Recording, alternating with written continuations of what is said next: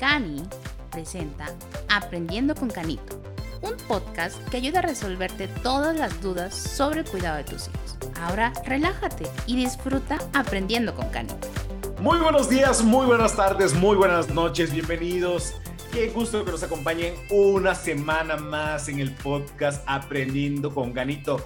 Gracias de verdad por todos sus comentarios, todo su amor que nos envían a través de las redes sociales, a través de Facebook, Instagram, WhatsApp, Twitter. Muchas gracias por sus comentarios. La verdad, estamos muy contentos de las estadísticas que está teniendo el podcast, de la recepción que usted nos está dando, de abrirnos las puertas de su casa. Y hoy tenemos un tema muy importante que nos han pedido. ¿Qué es la psicología educativa? Y sabemos que es un tema un poco desconocido. Por eso, el día de hoy tenemos a la psicóloga Marusi Fernández Carazo, creadora y fundadora del programa de educación con corazón para la Fundación Providencia Contigo AC, sus aportaciones en la detención de las necesidades psicopedagógicas y en la elaboración de instrumentos de diagnóstico y su aplicación para la implementación de un modelo propuesto. Ella trabaja con niños y es una experta en este ámbito y por eso la tenemos hoy aquí en Aprendiendo con Canito. Bienvenida, ¿cómo estás? Hola, muchas gracias. Muy emocionada de compartir un poquito de lo que con ustedes, de resolver algunas dudas y bueno, lista para empezar. Muchísimas gracias. Directamente con el tema, ¿qué es la psicología educativa? Porque de verdad muchos desconocemos de esta área. Sí, pues bueno, en sí la psicología general, como ya la habían mencionado y visto creo que en otro episodio, pues es este estudio del comportamiento humano, pero la psicología educativa va mucho más atinado a entender cómo cómo la persona aprende, cómo facilitar estos procesos o, o, estos canales para que realmente obtengamos el conocimiento adecuado y que no quede volando. Entonces, bueno, es como integrar, entender, que cada persona aprende diferente y también esta parte de, apoyo a, los docentes que están en las aulas, eh, de crear programas, de crear alternativas, de crear, pues sí, actividades donde todo se incluya, donde todo pueda ser muy incluyente y que el conocimiento pues se forme y que el propio niño, la propia persona vaya enamorándose del conocimiento y también entendiendo cómo aprende. Esto es maravilloso porque la verdad los que están escuchando, nuestros papás, papás, abuelitos o cuidadores de niños, es importante, creo, para ellos el aprendizaje de nuestros niños. ¿Cómo, cómo la psicología educativa nos ayuda a que nuestros niños desarrollen todas esas habilidades de aprendizaje? Pues es súper interesante porque todos tenemos diferentes formas de aprender, entonces bueno, está lo visual, que es realmente personas que se basan mucho en ver diagramas, en ver imágenes o los que luego hay como memes, ¿no? Las niñas de los colores, los plumones, pero justo que se necesita esta asociación entre algo visual para poder entender el conocimiento Igual está la parte kinestésica que involucra, pues sí, a, raíz del tacto, de la experiencia de hacer, eh, aprender. Entonces son normalmente los que los niños o personas que necesitan experimentar el conocimiento. Eh, la otra parte interesante es la auditiva, que justo tiene que ver con, con simplemente escuchar, ¿no? Entonces, de pronto son estos niños que pueden estar haciendo otras cosas, piensas que no te están poniendo atención, pero cuando les preguntas te repiten todo, entonces bueno, se guían mucho por, por lo que oyen, por la entonación. Y hay niños que combinan de estos, no sé, que puede ser visual y kinestésico, visual auditivo, entonces al identificar qué tipo de aprendizaje estás teniendo podemos ir encaminando mucho mejor el aprendizaje. Entonces, pues sí, simplemente es como descubrir para poder crear las estrategias, crear los juegos, crear las actividades para que los pequeños en casa puedan, eh, pues sí, aprender mejor. Estoy seguro que en este momento ya los que están escuchando ya están sintiéndose identificados, ya están pensando en si sus niños tienen un estilo de aprendizaje visual, un auditivo, kinestésico, como tú dices, o varios de estos. ¿Qué herramientas nos da la psicología educativa para poder ayudarlos? O sea, ¿cómo nosotros como papás, apoyados de un psicólogo educativo como tú, podemos ayudar a nuestros Pues normalmente, eh, digo, los maestros o las personas que están en el aula pueden y saben identificar en general más o menos por dónde guiar a tu hijo pero luego sí hay niños con los que nos cuesta más trabajo dependiendo de ciertas comorbilidades, no sé, los chicos con TDA o con otro padecimiento que puede ser un poco más engañoso de, encontrarlo. Entonces lo recomendable pues sí es eh, desde ir identificando en casa qué es lo que más disfruta, no sé si prefiere ver videos, si prefiere escuchar música, si prefiere jugar con la plasti o rompecabezas hacer este tipo de cosas experienciales, pueden irse los padres dando cuenta de más o menos por dónde está encaminado su hijo.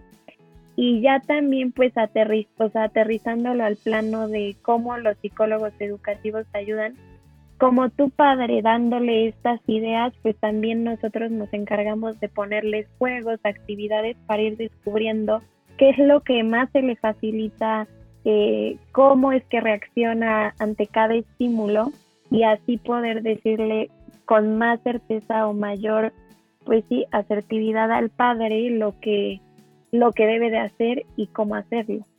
Ya nos dijiste que es un trabajo integral. A ver, y corrígeme si estoy en lo contrario. Esto es los padres, los maestros y los psicólogos educativos.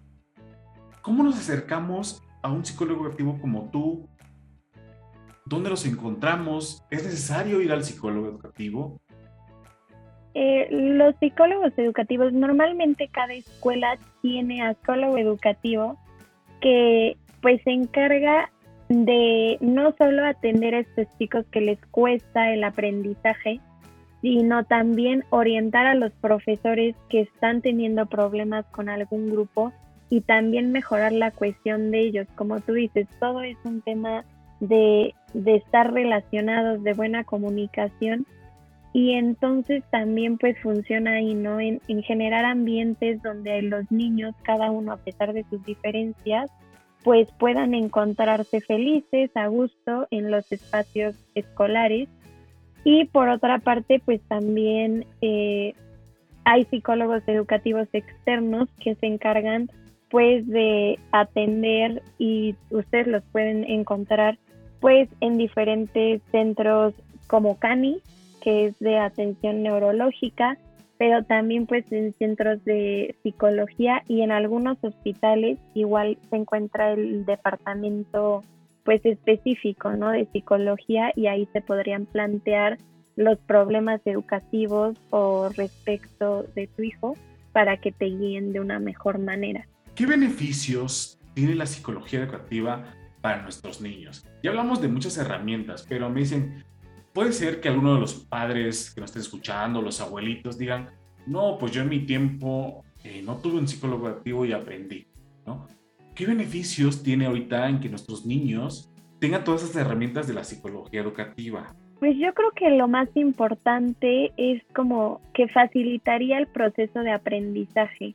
Entonces digo, tú te adaptas porque si eh, el humano es inteligente y si solo le están dando estrategias auditivas, pues al final del día se va a tener que ir adaptando. Pero sí nos evitaríamos muchos procesos en los que el niño, este típica, típica frase de, ay, es que mi hijo no aprende, o el niño mal portado, o el niño que no hace caso, Probablemente no sea eso, probablemente sea que las estrategias que estás utilizando pues no sean las adecuadas.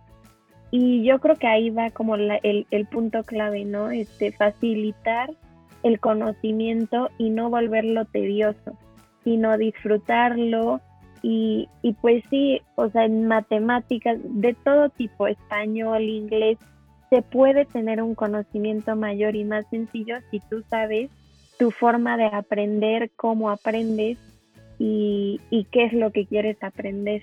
Entonces yo creo que ese sería uno de los mayores beneficios, facilitar el aprendizaje. Mara, ¿hay alguna forma, algún test de saber cuál es la herramienta, cómo puedo aprender mucho más rápido? O sea, dicen, a lo mejor en este momento los, que nos están escuchando no han podido identificar justamente cuál es la herramienta de sus hijos. ¿Hay alguna forma de descubrirlo? Sí, hay algunos test sobre estilos de aprendizaje, entonces de pronto encontramos algunos en línea, como estos de BuzzFeed y eso, que yo la verdad no les daría pues el 100% de, de confiabilidad, pero pues te pueden decir un poquito, guiar más o menos en cómo aprender, bueno, sí, cómo descubrir tu aprendizaje. Lo que yo recomendaría es ir con algún especialista para, pues sí, tener mucho más concreto y con más seguridad el cómo, cómo hacerlo. Entonces, cualquier psicólogo educativo te puede aplicar algún test de estilos de aprendizaje. Ahorita que lo mencionas, de acudir con un psicólogo educativo, ¿cuál es la diferencia entre un psicólogo como lo conocemos eh, para terapia, para un proceso terapéutico de acompañamiento, a un psicólogo educativo? ¿Cuál es esa diferencia entre la psicología clínica y la psicología educativa? Sí, esa es muy buena pregunta, porque la psicología clínica tiene más que ver, o el énfasis es como en solucionar un problema de vida y superarlo y encontrar pues sí, estrategias para superarlo, pero como de vida en general. Y cuando hablamos de educación, pues aparte de estar hablando de, de como tal conocimiento, también podemos enfocarnos en partes de sociabilidad, adaptabilidad, este, no solo quedarte con aprender, sino también qué hago con este conocimiento, cómo lo uso para relacionarme con los demás, cómo lo uso de manera inteligente para también adaptarme a cada situación o que en situaciones saberlo, pues sí, cómo sacar, cómo pulir. Y entonces, pues, la, o sea, la psicología educativa tiene mucho que ver con, con aprendizaje, conocimiento, sociabilidad, igual entender tus emociones, controlarlas, pero de un lado o de un ámbito meramente educativo, ¿no? Entonces también incluso aprender de, de tus emociones cuando usarlas, pero no tanto como un problema, pues sí, que necesite una solución, sino más enfocado a, a lo que puedo hacer con mis conocimientos. Hace rato nos mencionaste que hay niños que tienen dificultad de aprendizaje, ¿no? que todavía no han tenido ese desarrollo. Y sabemos que la educación en México pues es diferente, ¿no? Hay, hay veces que los grupos son muy grandes, donde a lo mejor no estamos buscando al culpable, pero la maestra tiene tantos niños que no ha detectado o no ha desarrollado una, una herramienta de aprendizaje, un plan para ese niño. ¿Cómo podemos ayudar a estos niños que tienen dificultad de aprendizaje desde la psicología educativa? Pues como tú dices, una herramienta muy bonita de la psicología es esta comunicación padres, maestros, incluso entre pares o alumnos. Y yo creo que desde ahí podemos hacer una gran labor. Sí, sí, como hace rato hablabas, ¿no? ¿Cuáles son los beneficios?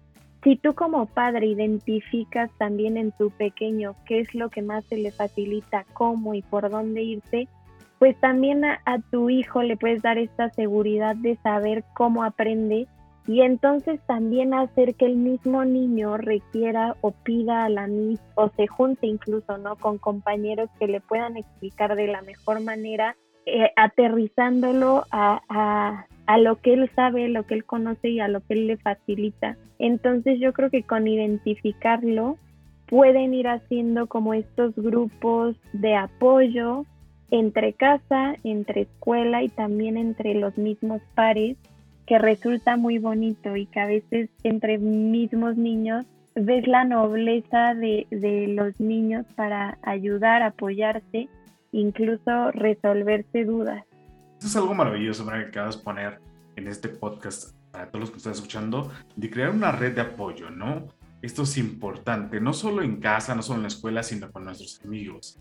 ¿Cómo podemos fortalecer esta red de apoyo, ya que la mencionaste, para que nuestros niños pues logren este aprendizaje? Es que, ¿sabes qué? ¿Qué pasa? Yo recuerdo hace no mucho tiempo que estaba en la escuela, ¿no? Y, ay, es que el que no aprende es el, el, perdón la expresión, el burrito del salón, ¿no?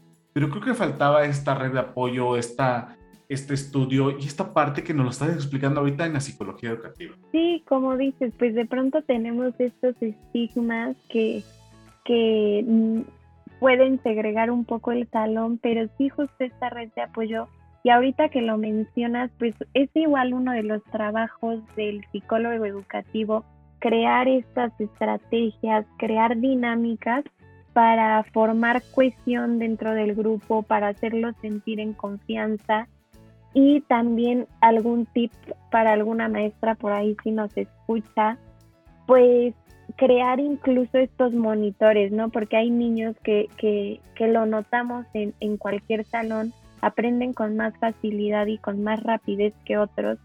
Y entonces poder igual apoyarte, como tú decías, a veces hay 60 niños en un grupo, tú apoyarte de estos monitores para y darles la confianza para decir, ok, a ver, ya terminaste, ayuda a tal y tal.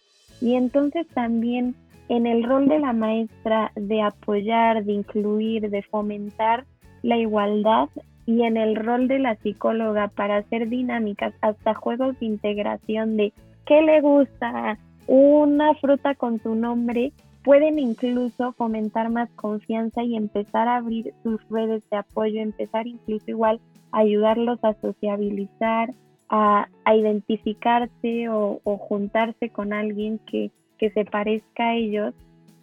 Y bueno, creo que son estrategias que yo podría, podría dar. De verdad que estoy seguro, así como yo, todos los que nos están escuchando, de que no sabíamos que la psicología educativa nos podría ayudar demasiado a nosotros, a nuestros niños. Estoy seguro que nos están escuchando varias eh, maestras, profesoras frente a grupo que a lo mejor no habían visualizado esta herramienta y van a desarrollar esta red de apoyo. ¿Qué consejo? Ahorita ya les diste unos excelentes consejos, pero justamente ahorita que lo mencionaste, ¿qué consejo podemos darle a estos educadores, a estos profesionales de la educación que la mayoría que yo conozco están dedicados para tener una mejor educación en nuestro país? Pues mira, a mí un consejo que me gustaría darles justo a los maestros y más como en herramientas curriculares es que, que puedan encontrar en sus, en sus trabajos como un hilo rector, o sea, aparte de, de fomentar la cooperación entre, entre pares, incluso la misma integración maestro y pares, ¿no? Que, que ellos tampoco se excluyan de ser familia de los peques. En la parte más curricular me gustaría recomendarles como de pronto se facilita mucho igual la educación y los procesos de aprendizaje cuando todo está relacionado. Es decir, que si yo estoy viendo palitos chinos en español, porque es el tema, pues bueno, también puedo ver qué, qué figuras geométricas formo con estos palitos chinos en matemáticas. Y eso le permite al niño, eh, incluso a ti como maestra, incorporar varios métodos de aprendizaje y que el, pues sí, el resultado final sea mucho más concreto, sea mucho más fuerte que si solo lo vemos como temas al aire y esporádicos. Cuando encuentra el pequeño una relación con todo, lo puede experimentar de forma auditiva, visual y kinestésica, pues el conocimiento se queda mucho más y, y, también te puede servir para, para más, o sea, es mucho más práctico gran consejo, gran recomendación y nuestro reconocimiento a los maestros y maestras que están con los niños. Ay, yo creo que es una hermosa vocación. Yo escuché muchas mamás y papás en esta pandemia de no, ya quiero que regresemos a clases. Un reconocimiento para ellos. Sabemos que como mexicanos, por regular, como personas, somos desesperados, ¿no? Y queremos ver en nuestros niños, en nuestros hijos, ese avance. ¿Cuánto tiempo tarda a partir de que empezamos a desarrollar herramientas, de que buscamos la forma en ayudarlos a mejorar su aprendizaje, en notar este cambio? Ay, ahí sí me pones una pregunta muy difícil porque depende mucho de cada persona. Incluso hay adultos, digo, yo cada vez me doy cuenta y cada día perfecciono mis técnicas de estudio, de aprendizaje, este, incluso el interés, pero eh, creo que podríamos igual para hacerlo un poco más corto, o sea, para hacer este aprendizaje más acelerado, pues tiene que ver mucho con el interés. Entonces, no sé, también si están viendo multiplicaciones y al niño le gustan los coches, bueno, si tengo cinco coches rojos, pero ahora los quiero convertir, o sea, como tratar de involucrar intereses con el conocimiento y eso puede que acelere mucho más el, proceso de, aprendizaje. Disculpa por ponerte la a la pared, pero estoy seguro que lo estaban pensando en Cartita en esta parte, porque a veces somos, somos desesperados, ¿no? Y eso hay que decirlo, pero qué bueno que lo recalcas. Es un trabajo entre todos, entre el niño, entre los papás, porque sabemos que están ocupados, que tienen que trabajar, pero debemos buscar el momento adecuado y el tiempo para justamente apoyar a nuestros hijos a través de estas herramientas. Sí, sí, sí, también como o sea, mencionas, ¿no? La disciplina de hacerlo, la constancia, la dedicación, este, que incluso llegamos a veces cansados a casa, pero hay que dar ese último esfuerzo para, para ayudar a, a los hijos en casa, para cambiar un poquito la rutina el día y también conocer a, a, los hijos que están en casa, digo, también mucho del aprendizaje es por medio de esta interacción, del cariño, del amor que sienten. Y pues bueno, es un compromiso, como tú dices, personal, pero que también muchos pueden sumar. Perfecto. La verdad es que el día, se nos ha pasado el tiempo súper rápido. Estamos muy contentos de que ha estado con nosotros. Y estoy seguro que todos los que nos están escuchando aprendieron algo nuevo, algo que no habíamos visualizado y que es muy importante. Mara, ¿algo que quieras agregar, tus conclusiones finales para todo nuestro auditorio? Ay, no, pues me encantó, me encantó estar aquí con ustedes. La verdad, estaba un poco nerviosa, pero como dices, el tema muy, muy ameno, el momento muy ameno, saludar a todos y agradecer a todos los que nos escuchan en casa. Y bueno, también el día que quieran acercarse a Cani, ahí estamos para ayudarles, estamos en Tlaxcala, entonces con mucho gusto, pues para servir y para sumar también. Sí, claro, y además que las herramientas que tenemos hoy con la tecnología, podemos conectar con cualquier persona en cualquier parte del mundo. Está Mara para poder ayudar a sus niños. En Gani estamos comprometidos con una educación, con una atención de calidad y sobre todo una atención integral. Para muchísimas gracias, te agradezco que hayas estado con nosotros estoy seguro que vas a estar nuevamente con nosotros muy pronto porque hubieron muchas dudas y, sabe, y sé que nuestro auditorio está, estuvo muy contento con este tema. Te agradezco mucho.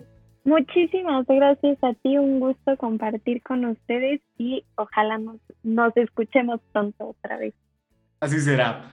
Muchísimas gracias por acompañarnos esta semana, este nuevo, este nuevo episodio. Por favor, por favor, compártenos con todos, con todos, para que lleguemos a mucho más personas y justamente sepamos qué temas quieren que traten. Por aquí este, es, este podcast es para ustedes, para que sigamos aprendiendo todos juntos. Muchísimas gracias, que tengas una excelente semana, buenos días, buenas tardes o buenas noches. Adiós. Gracias por aprender con Canito. Te invitamos a escucharnos la próxima semana. No olvides seguirnos en todas nuestras redes sociales. Nos encuentras en Facebook como Centro de Atención Neuropediátrica Integral y en Instagram como Cani Neuropediatra. Y escríbenos al WhatsApp al 22 11 85 64 85.